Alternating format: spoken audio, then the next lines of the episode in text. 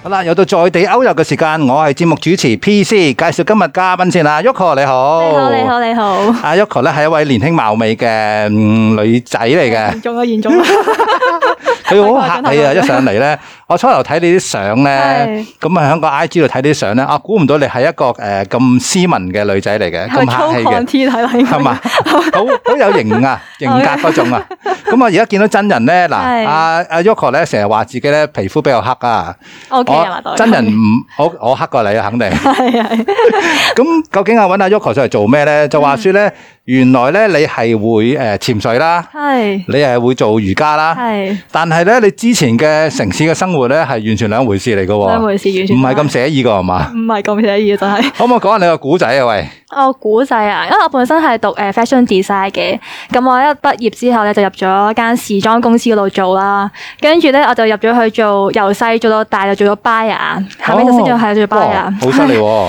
誒、又唔係咁犀利，不過可能就繁忙少少啦，咁就成日都 O T 啊，咁可能可能翻朝早可能十點，咁你哋可能到凌晨十二點一點先會收工嗰啲，嚇嗯，一個兩個框就嚟 到，係差唔多，都轉到唔知去到幾多點，係係啊，咁就哦咁忙嘅原來會，係啊，因為巴雅就真係唔單止入貨，咁你又可以對好多 Excel 啊，所有鋪頭嘅事都關你事啦。哇係啊，嗰啲減價、promotion 嗰啲全部都係關你事，哇，真係好辛苦，好辛苦 好。辛苦，好辛苦。但係都學咗好多嘢嘅，的確係。但係你突然間有一日諗住唔做呢樣嘢喎，去咗做咩事啊？誒嗰次就有少少改變，係因為嗰個 moment 好想去學瑜伽，啊，咁我就中間可能一七年嗰陣時去咗學瑜伽。係咁我份工係一三年尾入去做嘅，咁、嗯都已經差唔多四年幾內做咗。哇，四年你做到都幾高級下咯後喎。尾佢做到六年先走啦。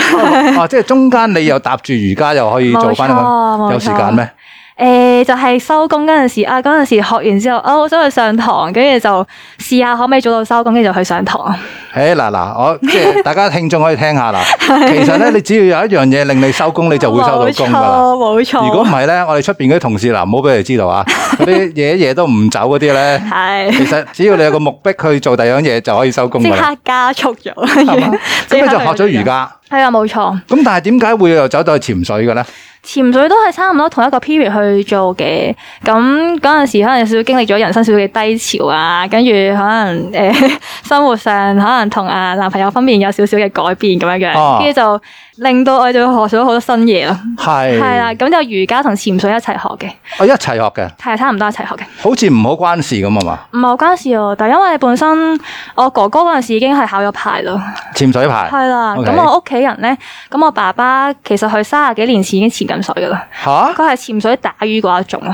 係哇！啦，佢係玩得好犀利嘅，咁你本身就有少少耳濡目染咁樣就去咗學潛哦水。但係就冇遺傳到識學潛 水誒遺傳一開頭就真係唔識，我游水都唔識。吓， 係啦，就真係嗰個 moment 先去啊，大膽嘗試一下啦咁樣，係咁就考咗個潛水牌咁樣樣咯。喺邊度考㗎？香港啊，香港哦，。香港考潛水牌，咩樽就係香港。如果你話 free dive，我就隔一年一八年就喺咗台灣小琉球嗰度學咯。哦，即係話你咩樽就 O K 啦，誒、誒，都還好還好。吓咁咩樽 O K，同埋你誒係 free dive，free dive 即係咩都冇嘅情況之下就走落去潛呃比水啊較啦。少嘅工具，可能就係 mask、snorkel，跟住係 fin，可能有少少圓大加圓就可能落去咯。係當然咩雪誒呃落深度，可能水洞都要着嘅咁樣樣。係，啊你嗯嗰種 free dive 嗰種嘅蛙鞋係特別長、特別大㗎嘛係啊，長邊長邊，佢係係可以幫助咧，你踢一下水就可以去到遠啲。 ？O K。係啦，因為 free dive 講求嘅體力都會比較多啲啲嘅，可以可能。係嘛？咁但嗯係其實你你如果玩呢啲啊 free dive 嘅中文名叫咩？我睇下誒先啊啦呃自。由潛水自由潛水啊嘛，係即係好自由，唔使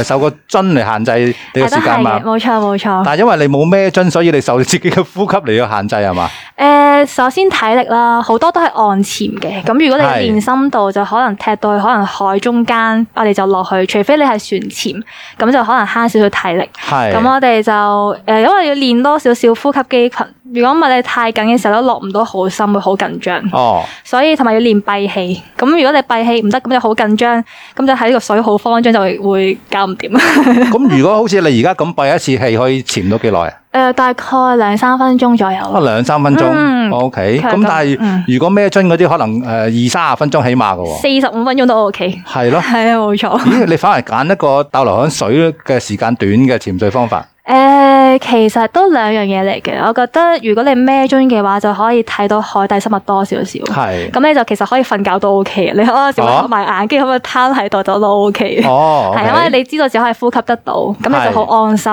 同埋係基本上你 skills 學咗之後就會好安全。咁我間中有陣時喺水都會合埋隻眼，有陣時想唞下就會咁樣樣，哦，即係放鬆晒咁 但係樣。真係完全放鬆。不過當然唔係喺啲水流大嘅地方啦誒。當然唔係，你會沖走咗。 O K，係啊咁啊講下嗱，你而家就會響誒香港潛水嘅，係你都去過外國潛水咩樽嗰種嘅？有啊有啊有啊去，過咩地方啊？都去過菲律賓就會多少少啦，係跟住台灣同埋馬爾代夫都有，馬爾代夫都去過 啊！哇，好多 diver 想去嘅地方。係應咪該係即係你天堂咁靚啊？ 都天堂咁靚？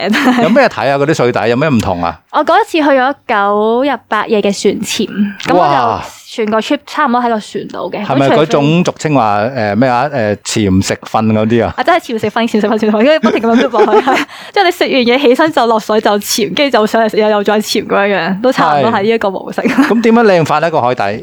誒、首先水清啦，玻璃水啦，跟住睇嘅生物好多啦，係有你見到 manta 嗰啲鬼紅腹嗰啲好大隻嗰啲，係一隻翼嗰啲，咁你又見到鯨鯊啦，鯨鯊都見係啦，到，咁鯊魚就不停咁樣見到啊，就係、大量嘅鯊魚，係， 大量嘅鯊魚你好近距離咁樣見到但係係感覺上唔危險嘅， 咪，唔危險嘅，只要你夠冷靜就 O K 啦。係係啊，真係誒馬爾代夫係好靚，同埋嗰一次就見到條鯨鯊，我哋可以追住佢嚟游。哦，即係鯨鯊係好大隻，個身一點點嗰種，係啦，冇錯冇錯，哇佢係扁嘴嗰一種係。係係，但係佢係誒素食嘅，可以食浮游生物嘅，哦所，以其實佢係好安全，同埋好得意、好乖。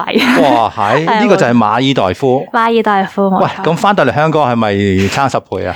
誒，咁你水質一定係再差少少㗎啦。可能我哋香港嘅我哦水覺質得你呢個差少少好有保留啊。好有保留，但係間中都有水清嘅情況嘅。 係啊咩不？過其實咩情況之下會水清啲㗎？水凍啦，我哋叫做哦，凍先係。凍就會差唔多水清啲。咁係咪即係冬天啊？要又未必嘅，可能你三四五月頭啱啱好過咗， 啊五月頭嗰啲位置就會清啲。不係過可能你睇下個地方喺邊一度，可能如果你啲近市區少少，點樣個水都係比較足。咁如果你係可能係西貢再遠少少嗰啲地方，可能差唔多都 keep 到個清度，就睇下會唔會勁清定係極高清定係點樣樣。咁，但嗯係香港有咩正嘅潛水地點啊？香你覺得港誒、呃可能火石洲都係西貢車船出去嗰啲就會多啲咯。哦，基本上都係東邊嘅外少少嘅地方啦。係，可能我經驗，我而家可能潛咗幾多四年左右，睇下啊我哋去嘅地方，我算唔算多，我都唔係好清楚。 但我去過嗰啲地方，可能都係大概嗰啲位啊。都係西貢附近出邊嗰啲嗯冇錯冇錯，OK，冇嗰啲錯。。水梗係靚啲啦 係啊，真係好即係靚。你好難想像喺維多利亞港度潛水咁 嘛，誒，都見過電視節目，好似有人 試過，但係我都唔敢想像，因係嘛？為我本身可能皮膚容易少少敏感啊。係嗰啲做工程就會。係啊都辛苦佢哋真係。 OK，呢個就係你啊 Yoko 嗰個潛水嘅經驗啦。係喂，你除咗潛水咧，其實你係一個野外精嚟嘅喎，誒，都而家都係好好沉迷。都係係嘛？誒係 咁都戶外翻啦，嗱，首先就係阿 Yoko 就潛水啦，一定要戶外啦，你而家玩嗰啲，係你中意去露營添喎，中意露營冇錯，仲有咧，你係識瑜伽噶啦，係你仲要中意響野外做瑜伽喎，係啊冇錯。哇，全部嘢夾晒都可以喺野外發生啊！冇錯冇錯，喂，講下你嗰啲誒嗰啲誒露營生活先，多人生活。你中意去露營係咪都會有潛水㗎？誒、呃潛水加埋咧，可能我哋平時露營嘅 gear 已經比較多啲啦，咁我哋就唔會帶太多嘅嘢去。但係係近排都會同一個朋友，我哋兩個都係好沉迷啦， 跟住就會露營加落水覓食，咩叫落水覓 食啊？真係因為我係水佬，即係水上人啦。咁我由細到大都習慣執螺啊、哦，執青口啊， 係。即係有扇貝嗰啲，我哋都會去係啊取材咁樣 O 樣。 K，即係話其實你去一啲地方都近海邊嘅露營，誒誒、如果夏天就會啦，因為如果係夏天再上山咧，太多蚊係，咁哦就同埋都會熱醒啊嘛，好熱。跟係住你去沙灘一醒，咁你就可以衝 落水，哇！即刻 落水，咁就好 OK 涼。係咦，咁你咪去露營唔使帶啲咩糧食啦？誒成日都同啲 friend 係講笑係咁樣講嘅，咁當然可能夜晚都係大少少啦。咁我哋通常夜晚老人就比較少落水，咁安全為主，除非你真係帶平時你夜潛嗰啲燈攞晒所有嘢，咁就會安全啲咯。係咁我啊哋主要都係夜晚入去，咁你就過一晚，跟住第二日朝早起身先潛水咯。咁就有啲海產收穫啦嘛。冇錯，咦喂，有啲乜嘢海產可以食得㗎？我真係係冇咪乜留意喎。好好好，覺得好特別啊！其實好多朋友見到我都覺得好神奇，但因為對於我嚟講係好普遍嘅事情。 咁喺香港 係，因為我哋真係細細個執到大啦，咁樣誒全個家族都係咁樣樣嘅。咁係香港有好多螺啦，唔同種類嘅螺啦，青衣螺、虎螺嗰啲都有嘅。哇，咁未聽過以前係咪？其實真係好好食， 跟住有扇貝啦，青扇貝都有，有㗎有唔㗎，係啊嘛？有㗎真係有日㗎。本先食到我哋話其實香港啲都好鮮甜， 超級係。鮮甜。咁佢比較喺嗰啲石啦，嗰度有啲少少海藻，佢係匿埋喺中間嘅。咁哦，你要花少少心機就會見到佢咯。哇，啊咁青口香港都，其實香港啲青口都真係幾好食㗎。誒咁我係啦，我朋友試過我捉嗰啲青口，咁佢話勁鮮甜，嚇咁佢可能食過聲稱外國入口嗰啲咧都冇咁好味。咁你新鮮啊嘛？係嘅，係嘅，係嘅，冇喂，錯。咁有咩烹調方法啊？烹調方法啊，其實佢嗰個海味已經好重啦，咁我哋通常都係簡單用水烚咯，如果露營嘅時候。 O K，係咁，如果真係青口好多，我翻到屋企就會起肉嚟炒嘢， 哇，冇 OK 錯。因為我爸爸媽媽佢哋成日之前都帶我執落啦，咁而家我自己出去玩就多啲嘅，係啦。跟住我爸爸身體又唔好，咁啊攞翻去俾佢食，哦，等佢即係仲可以食到呢啲咁靚嘅海鮮。但都係開心下。如果我係之前咁中意落海打魚啊嗰啲咧，咁係而家冇得去就可能有少少傷心。 但係呢啲你係去露營，你真係叫徒手潛水㗎啦，誒係啊係 啊係啊！即係孭唔到樽，孭唔到剩㗎啦唔。會咯，咁我 fin 嗰陣時都唔大啦。咁如哦果覓食嘅話，因為方便費事刮花，咁可能就 mask、sloco，咁係可能有有個袋裝住啲食物咁樣。有少少似我哋去浮潛嗰種啊係 嘛？誒係啦，比較嗰一種有冇好啲？係如果唔係 OK 就真係拎太多嘢啦，，哇，好寫意啊！呢、個咁嘅露營方法 係咪啊？我哋平時就通常會見到嗰啲，譬如螺啊嗰啲，都係嗰個結果都係俾佢界選啦。即係我哋如果去海邊玩嘅時候，係同埋我哋又唔識嗰啲種類咧，唔知邊啲食得，邊啲唔食得啦。係嘅係嘅，甚至係即係，就算我開咗嗰只螺裏邊咧，有啲部位唔食得嗰啲，又唔識分啦。係咁我哋都要帶翻自己啲罐頭啦，啊 所以香港大部分嚟講都食得嘅，除非可能真係某一兩種有毒嘅話，就真係要小哇心。有毒嘅添。係有啲可能要識得分咯， O 係 K，啦，冇錯，咁啊呢個係你好寫意嘅露營加潛水生活啦。係。喂，但係頭先我哋開咪之前傾偈咧，係其實你潛水咧有一樣嘢咧係，即係你個做法係好放鬆嘅。嗯咩話？你話咩海底瞓覺啊？ 咁呢個就係比較出現喺外國嗰陣時多啲嘅，啊因為其實如果可能菲律賓、台灣嗰啲水係清到你由水面望到落底，有哇陣時嘅清度可以去到二十米、三十米。哇！咩個綠島嗰啲咁啊？誒，綠島我就未去小琉球，啊，小琉球係啦，另外一咁就邊，菲律賓好多地方我都去過。係咁其實嗰啲全部都係你離遠都見到你個 partner，哇，係啊。，咁清嘅係啦，雖然我哋有個 partner system 嘅，即係如果你係孭樽嘅話，啊但有陣時即係貪玩咁樣遠咗少少，但係係你見到就會好安心咯。如係果你香港，我試過啊你一落水咧就唔見咗個 partner 啦，哦，即係伸手不見五指嘅族。哇，試過係咁樣樣。唔係即刻上翻水啊 要，誒、要安全情況下上水咯。係咁你香港呢啲情況又比較少做瞓覺呢一樣嘢嘅。咁點瞓咧？嗰陣時喺菲律賓，誒嗰陣時會夜晚咧，咪食瞓前嗰啲啦，跟住夜晚就會同個當地嗰啲 D.M 咧飲酒喎。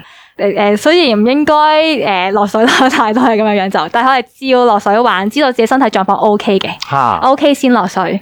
咁就落到水，你覺得啊有啲攰，就咁攤低咗，哦，即係帶咗樽嘅，帶有樽嘅， OK，帶樽嘅，因為你中性浮力 O.K. 你會停咗喺水中間，係你唔會撞到下邊啲石同埋珊瑚。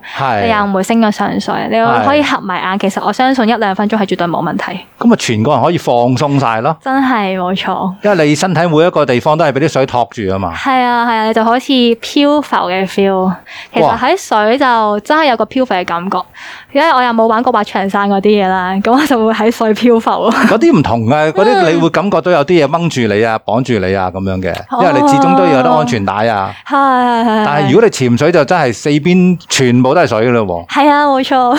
嗰一刻諗緊乜嘢啊？喂，其實你唔會諗到啲乜嘢 嘅，其實因為你平時可能你日常你好多煩惱啦， 譬係如你而家你喺呢一刻就諗到其他嘅煩惱，即係你唔喺呢一個嘅 moment 嗰度，但係你落係到水嘅時候咧，你反而個腦係完全放空咗，即係可能將你啲煩惱暫時帶走咗，係係。啊，咁樣去到呢個狀態。哇！呢、個咁似做瑜伽嗰種靜觀嘅誒、都有少少噶，其實我覺得兩樣嘢係可以 combine 得到，水底 mindfulness 咁啊，咁我又未去到誒水底做瑜伽嘅，但我覺得我平時瑜伽嘅練習可以應用喺生活每一個方面。係嘛？係啊，潛水都有機會係嘛？潛水有機會，可能上嗰山有機會啊啲嗰啲動作招式就唔係做到，但係咧可能個個心靈就可能諗緊咁樣。誒、其實瑜伽又唔係真係得動作嘅，可能你心啊或者身體其他嘢都會兼顧得到。係啊，咁咧就首先令到你嘅頭腦好放鬆，或者暫時令到誒、又唔會話完全冇煩惱嘅，咁煩惱一定有一定喺度啦。你唔會完全啊，我完全冇事咁樣好開心，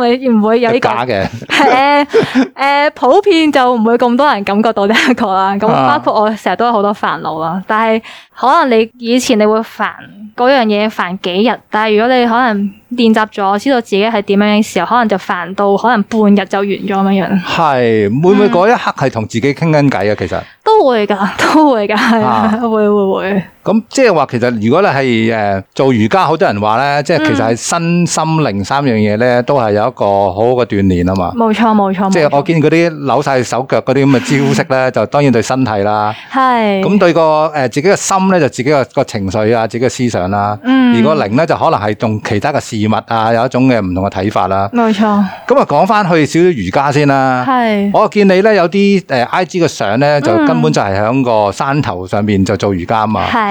喂，嗰種同我哋嗰啲開晒冷氣咧，喺個瑜伽班嗰個房裏邊做咧，嗰、個唔同嘅地方喺邊度啊？其實我本身喺 studio 都唔覺得個冷氣太大， 不過好多人習慣咗，或者可能你做到啲動作，其實都會熱嘅，會出汗嘅時候，佢就覺得可能有少少辛苦。係你點樣都要開少少俾佢，如果咪都驚焗親佢咁樣係樣。係啊啊，主要空氣唔流通啫，係嘛？誒、都係嘅，都係嘅。咁其實我覺得城市人接觸到瑜伽，有少少做到運動，我覺得都對佢係好事嚟嘅。先唔顧其他冷氣嗰啲嘢，係咁呢啲都係好嘅。但係如果你山上邊咧，首先空氣清新啦，嗯，跟住你見到環境好靚啦。 係同埋你接觸嗰啲草地啦、樹嗰啲係對身體有少少唔同嘅，你係嘅當下做瑜伽嘅感覺係會唔同咗，係。嗯咁你嗰啲瑜伽班咧，我有一個好感興趣咧，係咩話？ 誒，野外瑜伽兼睇日出，仲有係豐富早餐 嗰只，係。喂講下咩嚟嘅先？呢個好吸引啊！喂，其實咧，我本身咧就做瑜伽都真係喺嗰啲 studio 嗰度做嘅啫，咁可能有啊一般都係係啦，啊，一般都係。咁後尾因為其實我係一九年尾辭職，跟住去完台灣打工換宿翻嚟先教瑜伽嘅，哦係啦。 ，OK，咁咧，但係我一九年尾喎，咁我就教咗可能兩三個月就疫情啦。啊，就即刻撞正，我一轉咗呢個瑜伽嘅工作，就即刻就遇到疫情。咁嗰刻已經即刻停咗四個月定五個月，即係嗰啲場所唔可以開放咁多人，係啦，冇錯。係嗰陣時其實都幾迷茫嘅，係啦。咁首先我嘅教班經驗冇好多啦，係咁你又要停埋喎，係。咁咧你就諗緊啊點算好咧？咁有啲導師係咩網上 Zoom 做瑜伽啊嘛係啦，但我本身 Zoom 嚟講咧，我就冇特別好中意去教，但當然係唔係話唔好，可能對啲人嚟講都 keep 到一個習慣係好事嚟嘅。係但我中意接觸學生或者可能調教啲動作就會好啲，咁係我就冇選擇用 Zoom 呢一樣嘢。嗯哼，但係嗰一刻咧，我都未開山上瑜伽嘅，咁我就自己成日走上山自己做， 哦，係啊，我真係清晨時分咯，自嗯己行上山就做瑜伽，因為嗰我一刻嗰個感覺會舒服啲啊嘛，好過烈日當午咁嗰度做 啊嘛，誒、呃可能我自己嗰一刻好迷茫啊，跟嗯住我又好想睇日出。哦，跟住我就自己啊，清晨時分走上去啦。咁當然晏晝都係晒啲嘅，係咁我又覺得好舒服。哦，咁當然啦 係，冇錯。咁我覺得係嗰一刻係有少少嘅慰藉嘅，即係嗰一刻好迷茫，你又唔知點樣樣嘅時候，嗰 part 我就不停咁樣自己走上山，係，不停好不停咁樣走上山。 好有療愈嘅感覺啊，冇錯，係因為我已經唔知可以點樣樣，啊，又停咗咁啊 part time 你可以翻下，但係又幫補唔到太多。係係當然，你雖然講到瑜伽係我修心唔好靈性，但係瑜伽老師都要賺錢，都要食飯噶嘛，都係要食飯。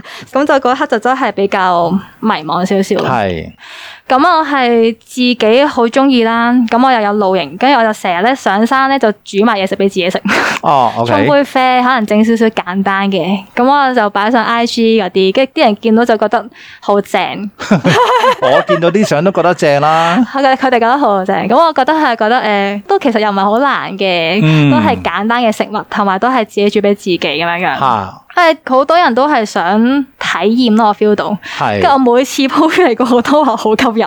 嚇，咁結果就係喺群眾嘅要求之下搞呢啲 班啊，跟住係後尾到 到第五波係啱啱冇幾耐，嚇我一誒二二年嘅一月頭就停咗啊嘛，嚇，咁我就試下試下搞，係嗯，我就真係今年嘅一月中先開始嘅，係，係咁我就其實我冇預計到有人報名㗎，點解會咁諗 咧？因為係朝早上山，咁你又你要啲唔好嗯係朝早喎，你啲係天未光嗰種啊，哦五點半集合啦嗰陣時，係咯，天未光喎，因為我住馬鞍山嘅，係，咁我我就上去昂坪嗰啲位置。哦，OK，咁咧就喺我樓下集合啦。啊咁咁五點半對我嚟講都 O K 啦。咁我攞一落樓就係咯。咁你有可能其他學生又冇車搭喎，啊咁你要搭的士喎。啊咁我試過有啲港島區嘅學生係三點幾要搭緊車， 哦，好似馬拉松咁樣。 係咯，好似我哋跑馬拉松咁，冇錯， 我自己都跑過。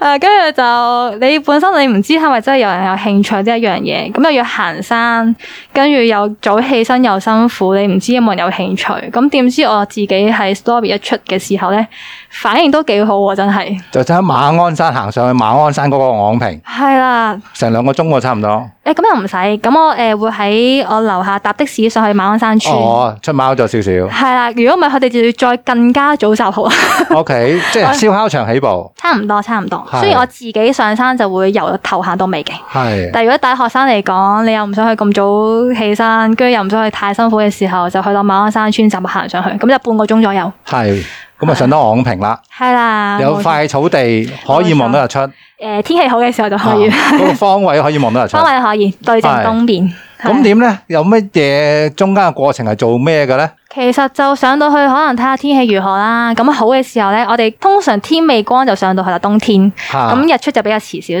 少。係咁如果咧上到去咧，睇到日出就影相啦、行下啦、散下步啦係、打個卡先啦。係跟住去到就揾個位置擺低啲嘢，咁就開始做瑜伽。攤張隻咁樣。係啦，冇錯。咁做完之後咧，我就會整嘢食俾佢哋嘅。啊我最關心個部分出 現啦出！現啦，嚟啦，嚟 料啦，哇，做咁多嘢先食早餐啊，真係慘啦！係啦，咁所以就唔會令到佢哋行太長時間。係咁咧，仲仲要做瑜伽，可能就體力量會再大少少。係咁就係一定係做完先食嘅。如果你食完先做咧，就會頂住個肚嘅。因為我哋瑜伽建議可能至少兩個鐘空腹，係，所以就一定係做完先食。咁我又關心啦，個菜單係乜嘢咧？菜單係 啲乜嘢？其實我一開頭我本身我自己上山都係好簡單，可能啲蛋糕類嘅食物啦。係咁後尾其實我哋露營嘅早餐都可能嗰啲雞蛋治啊、餐肉嗰啲啊。一開頭我都係整呢啲俾學生先嘅啊，你有餐肉咁好 啊？我帶埋嗰啲爐，即係煎 pan，同埋帶嗰係啲煲上去煲水。係跟住冬天好凍，又沖杯熱珠或者咖啡俾佢哋飲咁樣樣。幾好喎！ 一開頭嘅啲菜單就簡單啲啦，即係雞蛋治啦。咁啊後尾搞搞下咧，燃起咗我對戶外煮 食嘅一個勾咗條筋出嚟。呢個更冇錯。